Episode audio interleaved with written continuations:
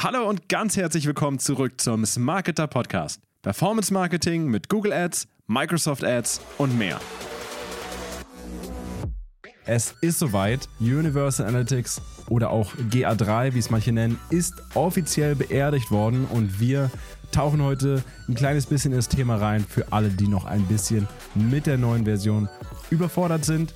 Ich habe heute meine Kollegin Sarah mitgebracht Brand Ambassadorin von Smarketer und betreut auch noch sehr Accounts. Das heißt, sie ist voll drin im Thema. Starten wir direkt rein, Sarah. Was heißt das denn für die Marketingwelt, dass GA4 jetzt offiziell gestartet ist?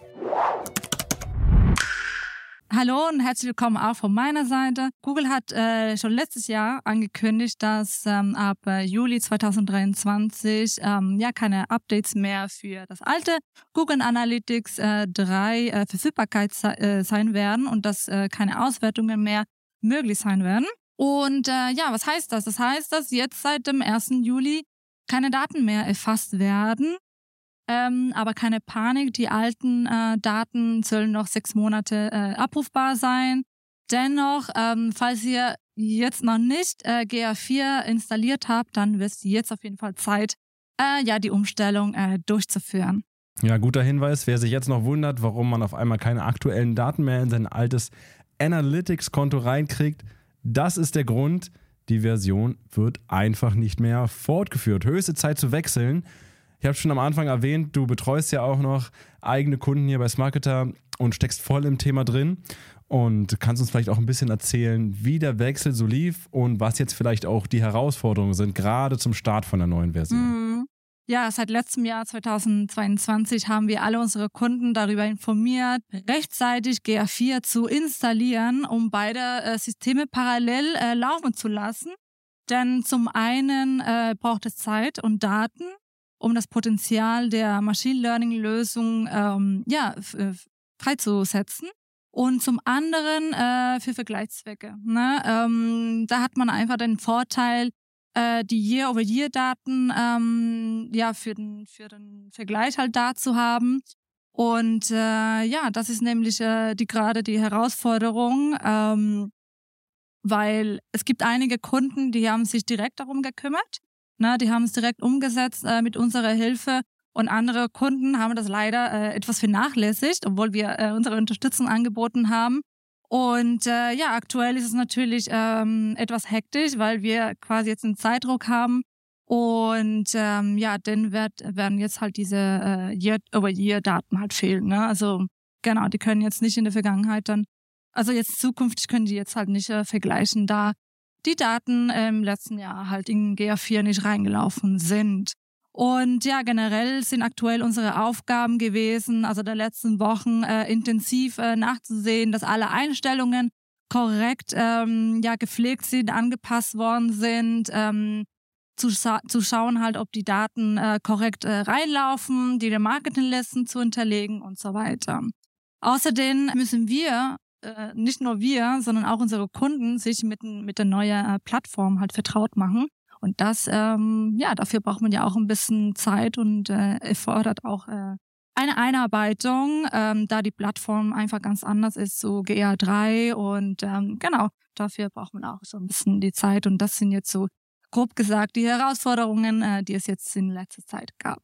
Ja, du sagst es, manche haben sich schon früh darum gekümmert, manche sind noch ein kleines bisschen ähm, ja, ich sag mal, im Hintertreffen, ja, und versuche noch ein bisschen aufzuholen. Ich habe heute, glaube ich, oder war es gestern eine Zahl gesehen, dass, glaube ich, so 17 Prozent sich noch gar nicht auch mit dem Thema beschäftigt haben und eine sehr große Zahl jetzt gerade erst in den Startlöchern steht. Und du hast es auch gesagt, das ist natürlich schade, dass man dann halt, wenn man es jetzt nicht auch parallel hat laufen lassen, nicht schon früh auch GA4 implementiert hat. Mit jedem Tag, der jetzt noch verstreicht, also es lohnt sich jetzt auch noch anzufangen, äh, natürlich dann die Vergleichsdaten erst ein Jahr später ja wieder kriegt ne? und dann da erst wieder diese Vergleiche machen kann. Aber natürlich nochmal, du hast es auch schon gesagt, es ist vieles neu, ja. Jeder muss sich jetzt erstmal, je nachdem, wann er natürlich angefangen hat, mit den neuen Funktionen auseinandersetzen. Äh, das neue Tool ist natürlich erstmal Eingewöhnung, ne? aber es bietet vielleicht auch noch ein paar andere Funktionen, die ganz nützlich sein können. Wir haben es in anderen Podcasts ja schon ein bisschen gespoilert.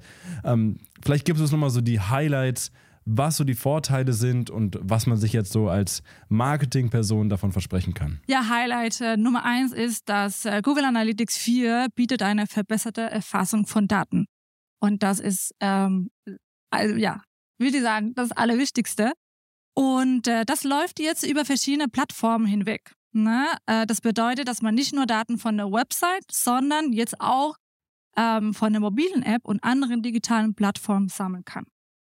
Ähm, diese Integration ermöglicht es also, eine, ein umfassendes Bild äh, vom Verhalten der Nutzer äh, zu erhalten. Heißt, jeder einzelne Touchpoint wird verfolgt. Ähm, geht der Kunde mit seinem Smartphone jetzt zum Beispiel äh, über seinem, also auf die Website mit seinem Handy halt, ne? Und erfolgt am nächsten Tag äh, ein Zugriff über den Büro-PC, dann lässt sich das entsprechend aufschlüsseln. Na, das war zuvor halt nicht möglich. Und das ist natürlich jetzt ein großer Vorteil für Werbetreibende. Ja, cool. Das ist eine, ne, eine ganz andere Philosophie, wie so Daten erfasst werden im Vergleich zur Vorgängerversion. Aber es gibt noch ein Feature. Es gibt sicherlich noch viel mehr Features, ne? aber es würde jetzt vielleicht den Rahmen hier sprengen. Aber ein Feature finde ich sehr cool. Ich nenne es mal das Glaskugel-Feature. Ja, kannst du uns darüber noch ein bisschen was erzählen? Ja, das ist äh, zurzeit ein beliebiges Thema und äh, spielt hier bei Google Analytics 4 auch eine große Rolle. Ähm, ja, das System lernt im Laufe der Zeit äh, dazu und liefert äh, zu, äh, zunehmend bessere ähm, Datenanalysen zu jeweiligen äh, Webseite. Äh, dadurch äh, lassen sich zukünftige Ereignisse besser voraussagen. Ähm, heißt, ähm, dass die Nutzer, Nutzerinnen ähm, nach und nach passgenaues und akkurates Targeting bekommen. Heißt, das ist auch ein Vorteil für den ähm, Marketer, weil er äh, bessere Daten, also mehr Daten halt bekommt. Und das äh, vereinfacht wiederum die ähm, Google Ads Optimierungen, ne? also die Kampagnen, weil umso mehr Daten man hat, besser, also besseren Einblick, besser kann man auswerten und äh, letztendlich können wir auch da besser äh, optimieren und da äh, ja ist eigentlich nur eine Win-Situation. Also AI, Machine Learning, nicht das gleiche, wie ich erfahren habe, ja, aber es hält natürlich überall bei allen Google-Produkten Einzug. Ne? Wir hatten es in einem von unseren Podcasts ja auch schon, Performance Max, komplett getrieben von AI.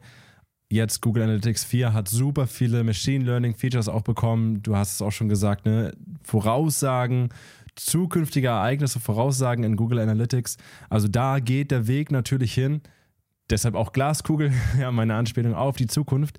Aber was natürlich neben KI und neben AI auch immer noch ein großes Thema ist. Und ich glaube, es war sogar, wenn nicht der erste, die zweite Ausgabe dieses Podcasts, das Ende des Cookies. Und das ist ungefähr drei Jahre, dreieinhalb Jahre her. Datenschutz, ja. Seitdem dieser Podcast existiert, begleitet uns dieses Thema. Und GA4 ist natürlich auch eine Reaktion darauf. Kannst du uns darüber noch ein bisschen was erzählen? Mm, ja, darüber bekommen wir auch äh, gefühlt täglich Fragen, wie das dann aussehen wird, ob, was, was, da, was es da Neues gibt, etc. Äh, ist natürlich ein sehr wichtiges Thema und äh, wir sind da auch selber super gespannt und ähm, ja, soweit wir mitbekommen haben, äh, soll das jetzt mit Google Analytics 4 dann in Zukunft auch besser sein. Ähm, ja, und das ist eine der, der, der großen Neuerungen. Äh, aktuell ist halt die Fähigkeit, datenschutzfreundlicher zu arbeiten. Ne? Und äh, Google Analytics 4 ermöglicht, datenschutzkonforme Einwilligungen zu verwalten und die äh, Erfassung persönlicher Daten äh, einzuschränken. Das ist natürlich wirklich super.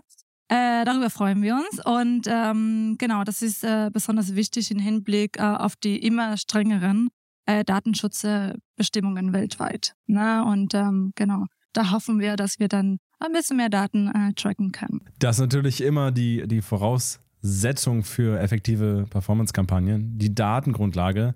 Und gerade wenn jetzt natürlich die Cookies langsam aber sicher irgendwie ablaufen, ob es dann zu dem Stichtag wirklich so passiert, wird ja erstmal mit einer kleinen Prozentzahl getestet, aber trotzdem, man merkt, ne, die, die Cookies, die Daten, die man über Cookies sammelt, gerade eben aufgrund dieser Datenschutzrichtlinien, ja, die Menge wird immer weniger, wird immer weniger. Unser hauseigenes Produkt sammelt natürlich, ja, noch ein kleiner äh, Push hier für Fast sammeln natürlich ein bisschen mehr Daten, aber trotzdem, es wird immer schwieriger.